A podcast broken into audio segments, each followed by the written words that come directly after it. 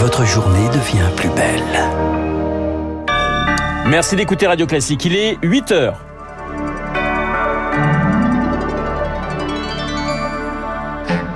La matinale de Radio Classique avec Renaud Blanc. Un départ qui fait l'effet d'un coup de tonnerre. Gustavo Dudamel quitte l'Opéra de Paris. Il était directeur musical depuis moins de deux ans. Décryptage dès le début de ce journal. L'Assemblée générale de Total Énergie perturbée ce matin par des militants écologistes. La police a dû faire usage de gaz lacrymogène. Et puis, y a-t-il trop de vaches en France? La Cour des comptes veut réduire notre cheptel. On en parle avec Édouard Brunet, éleveur de vaches laitières dans la Somme. Radio. Classique. Et le journal de 8 heures nous est présenté par Lucille Bréau. Bonjour Lucille. Bonjour Renaud, bonjour à tous. Gustavo Dudamel quitte l'Opéra de Paris. Avec le cœur lourd, ce sont ses mots. Il était directeur musical depuis moins de deux ans. Le Vénézuélien de 42 ans est l'un des chefs d'orchestre les plus connus au monde. Il assure ne pas avoir d'autre projet que d'être avec ses proches, Victoire Fort. Pour de nombreux directeurs d'opéra de France et d'Europe contactés hier, la surprise est totale. Surprise mêlée à une forme de tristesse. Faire venir Gustavo Dudamel à la direction musicale était un vrai coup pour la maison et avait suscité beaucoup d'espoir. Une tête d'affiche, chef d'orchestre ô combien talentueux et charismatique, très apprécié des musiciens en plus. Cette année, il a dirigé trois productions couronnées de succès. Deux autres sont à l'affiche de la saison 2023-2024. Sa démission, quatre ans plus tôt que prévu, marque un tournant pour l'Opéra de Paris. Un nouveau départ un an à peine après celui d'Aurélie Dupont à la tête du ballet. Mais la superstar vénézuélienne multipliait les projets aux quatre coins du globe. Gustavo Dudamel doit désormais prendre la direction artistique et musicale du Philharmonique de New York en 2026 ou peut-être un peu plus tôt. L'éclairage de Victoire Fort. Une alerte enlèvement déclenchée hier soir pour retrouver une fillette de 10 ans. Eya, c'est son prénom, a été enlevée il y a 24 heures en pleine rue à Fontaine en Isère par son père et un complice. Si vous la localisez, n'intervenez pas vous-même, appelez immédiatement le 197. Lucille, l'Assemblée générale de Total Énergie sous pression. Des échauffourées ont lieu en ce moment devant la salle Playel à Paris où les actionnaires sont rassemblés face à face très tendu entre policiers et manifestants, Chloé Juel. Trois sommations, trois sommations des forces de l'ordre en moins d'une minute par haut-parleur et du gaz lacrymogène projeté. L'avenue Beaucourt dans le 8e arrondissement à Paris plongée dans la fumée. La police déloge plusieurs dizaines de manifestants assis par terre devant l'une des entrées de la salle Playel. Parmi les personnes écartées, une journaliste. C'est ici que Total Energy tient ce matin son assemblée générale. Le groupe impose à ceux qui y participent de laisser leurs ordinateurs portables et appareils photo à l'extérieur. Comme l'an dernier, plusieurs ONG environnementales ont tenté de bloquer les accès. Ils protestent contre les nouveaux projets d'exploration pétrolière et gazière de Total.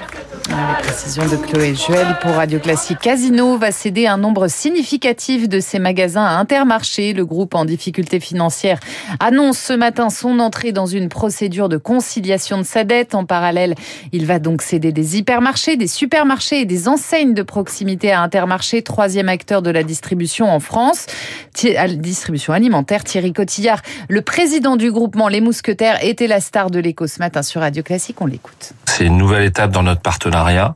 L'accord prévoit trois vagues de cessions de points de vente. Bien évidemment, elles vont être soumises à l'autorité de la concurrence et à l'accord des instances représentatives du personnel. Mais si ces étapes sont bien franchies, on aura une cession de points de vente à hauteur de 600 millions d'euros d'ici la fin de l'année, une deuxième vague de 500 millions d'euros dans les mois qui suivront, et ce, dans un délai maximum de trois ans, et enfin une option pour Casino de recéder 500 millions d'euros de chiffre d'affaires. Donc c'est plus d'une centaine de points de vente. C'est donc une opération importante pour les deux groupes. Casino qui cède donc plus d'une centaine de magasins à Intermarché, chiffre donné ce matin en exclusivité sur Radio Classique par Thierry Cotillard, président du groupement Les Mousquetaires, groupement qui regroupe Intermarché, Netto et Bricorama, entretien retrouvé en intégralité sur radioclassique.fr. Lucille, le parcours du combattant pour trouver un médecin traitant. Deux tiers des généralistes refusent de nouveaux patients. C'est le constat alarmant de la DRES, la direction de la recherche et des statistiques dans son dernier rapport. Ils sont aussi plus nombreux à adapter leur pratique et à se regrouper en pôle de santé, Sarah Ders. L'exercice isolé de la médecine, c'est fini pour le docteur Franck Devulder, président de la CMCF, la Confédération des syndicats médicaux français. C'est par le regroupement qu'on y arrivera. Le médecin de famille en Allemagne travaille avec deux et demi à trois assistants médicaux. Il a une patientèle qui est deux fois et demi plus importante qu'en France. Il ne travaille pas plus d'heures par semaine. Comme ses collègues, Jean-Paul Hamon ne compte pas ses heures dans ce pôle santé de Clamart. La désertification médicale ne touche pas que les campagnes, l'île de France aussi. On est dans une zone où on a perdu euh, neuf médecins généralistes en cinq ans euh, qui n'ont pas été remplacés. Et je suis passé de, de 1700 patients médecins traitants euh, il y a cinq ans à 2458. Lui regarde l'avenir avec crainte. Marcel Garrigou-Grandchamp était médecin généraliste à Lyon pendant 40 ans. On va avoir une marchandisation de la médecine, une sélection par l'argent, euh, médecine à deux ou trois vitesses. Vous avez beaucoup de dermatos qui vont faire que de l'esthétique, de plus en plus de généralistes qui s'orientent vers l'esthétique. Mais on a besoin de médecins dans la médecine de soins pour le, pour le quotidien, pour la santé publique. Le plus difficile pour lui, c'est d'être parti à la retraite sans relève. Et à noter que 6 millions de Français ne disposaient pas de médecins traitants en mars 2022, chiffre donné par l'assurance maladie. Il est 8h06 sur l'antenne de Radio Classique, Lucille. Moins de vaches pour sauver la planète. Eh bien, c'est ce que préconise la Cour des comptes. Elle suggère à la France de réduire son cheptel. La France, qui compte 17 millions de bovins, des vaches responsables, selon la Cour des comptes, de près de 12% des émissions de gaz à effet de serre. Bonjour Édouard Brunet. Bonjour. Éleveur de vaches laitières, ancien président des jeunes agriculteurs de la Somme. Votre réaction à ce que préconise la Cour des comptes?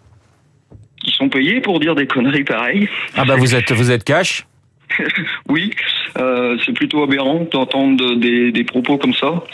Euh, D'autant plus quand on prend le l'aspect euh, carbone, puisque a priori on veut lutter contre le réchauffement climatique et ça vient de la Cour des comptes.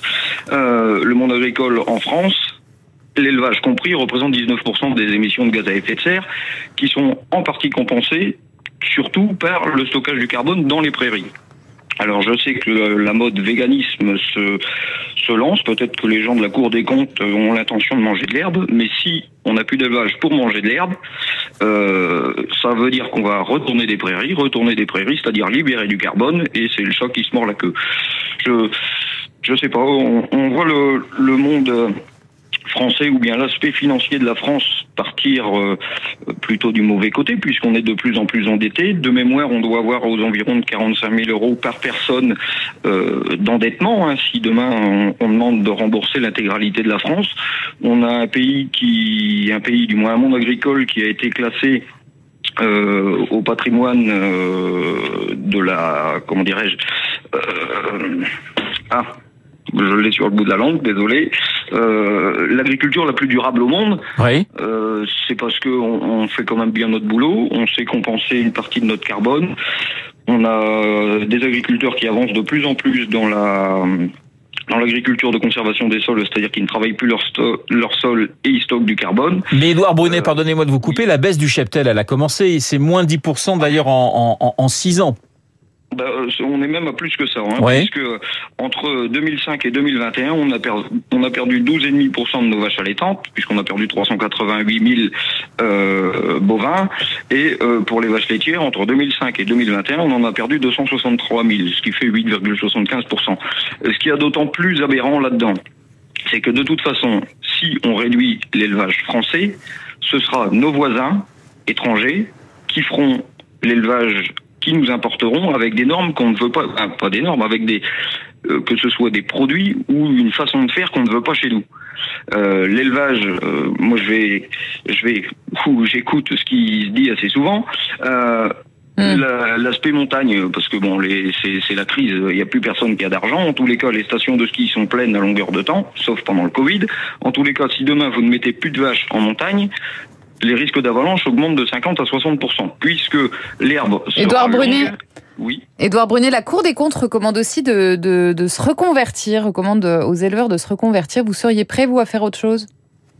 Ah ben, ils n'ont qu'à aller faire du balai. Euh, les gens de la Cour des comptes, ils vont voir. Ça sera intéressant. Ben, euh, pourquoi on devrait se reconvertir? Comme je vous ai dit tout à l'heure, hein, si on diminue l'élevage en France, on va être obligé de retourner une partie des prairies. Alors se reconvertir, ils sont bien gentils. Euh, moi, je veux bien me reconvertir. Euh, je vais faire des sacs de, des petits sacs d'herbe et puis les gens ils pourront déguster de l'herbe de la baie de Somme puisque je suis agriculteur en baie de Somme. Mais je trouve ça aberrant. Merci Edouard Brunet d'avoir répondu d'une façon très directe à nos questions. Éleveur de, de, vaches laitières, vous en avez 80 si je ne me trompe pas et vous êtes l'ancien président des jeunes agriculteurs de la Somme. Et puis du monde sur les routes en ce début de week-end de la Pentecôte. Ce vendredi est classé rouge dans le sens des départs. Difficulté à prévoir lundi dans le sens des retours. Le journal de 8 heures était présenté par Lucille Bréau. Lucille, je vous souhaite un excellent week-end. Dans un instant, eh bien, nous allons retrouver Guillaume Tabar pour son édito politique et puis mon invité le général Jérôme Pellistrandi, rédacteur en chef de la revue Défense nationale.